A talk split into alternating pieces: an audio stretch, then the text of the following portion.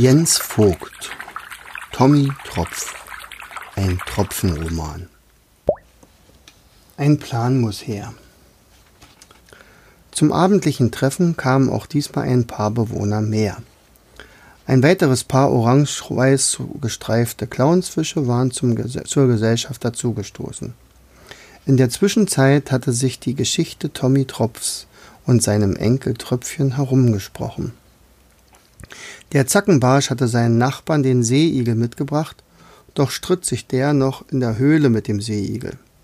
Der Seeigel war nämlich der Meinung, das Sterben beginnt. Was soll das heißen, das Sterben beginnt? fragte der mächtige Zackenbarsch. Der Seeigel wandte sich an alle. Ist es euch nicht auch aufgefallen, dass die Korallen immer blasser werden? Vor vielen Jahren waren sie noch leuchtend bunt und schillerten in fantastischen Farben. Die Farben werden ihnen von Algen verliehen. Da äh, früher lebten sie in Eintracht miteinander, aber jetzt verlassen viele Algen unser Riff.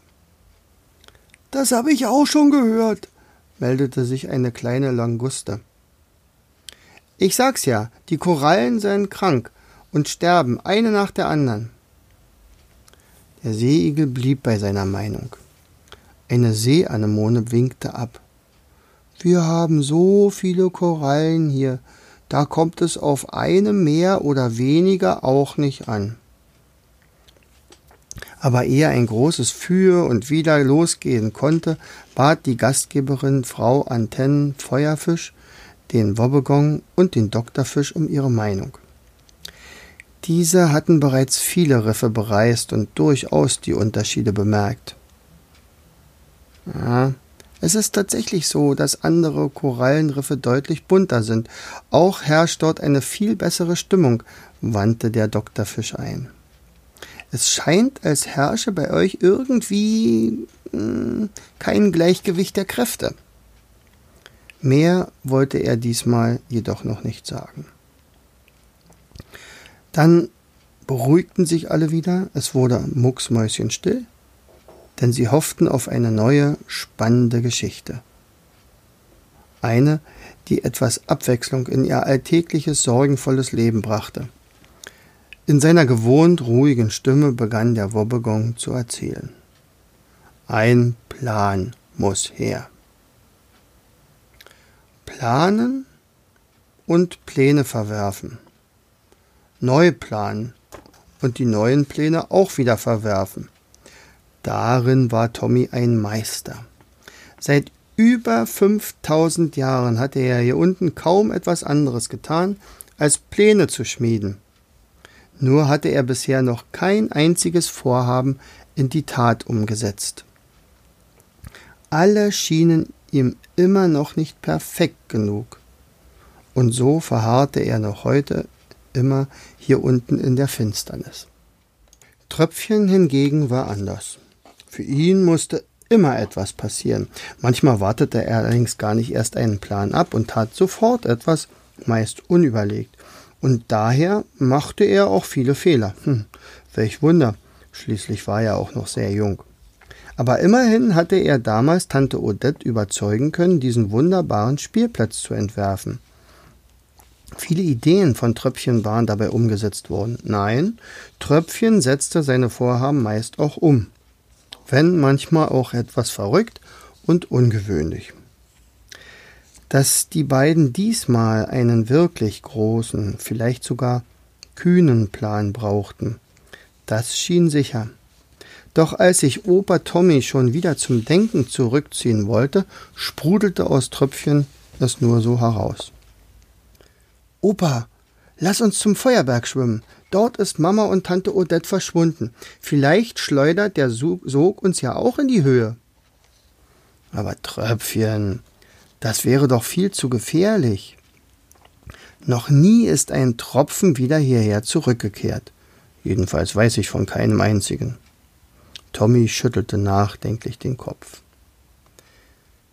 Welcher Tropfen würde auch freiwillig hier wieder in diese Finsternis zurückkehren, wenn er einmal das Licht gesehen hat? Mama hat mir oft Geschichten vom Licht und den vielen Farben der Oberwelt erzählt, schmollte Tröpfchen ein wenig beleidigt. Du magst ja recht haben. Was aber geschieht, wenn wir im Sog voneinander getrennt werden? Sollen wir dann vielleicht alleine weitersuchen? Hm. Daran hatte Tröpfchen nicht gedacht. Das schien wirklich ein Problem zu sein. Allein, allein im großen Meer seine Mama zu suchen, schien ihm undenkbar.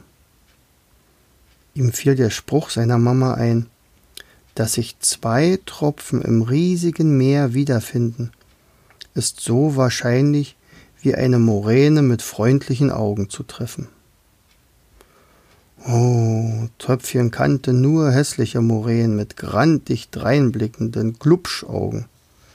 Nein, nein, zu zweit zu suchen war deutlich erfolgversprechender. Als die beiden nun beinahe in ein großes Grübeln verfielen, tauchte plötzlich wie aus dem Nichts ein leuchtendes Etwas auf. Tommys bester Freund, der Leuchtfisch.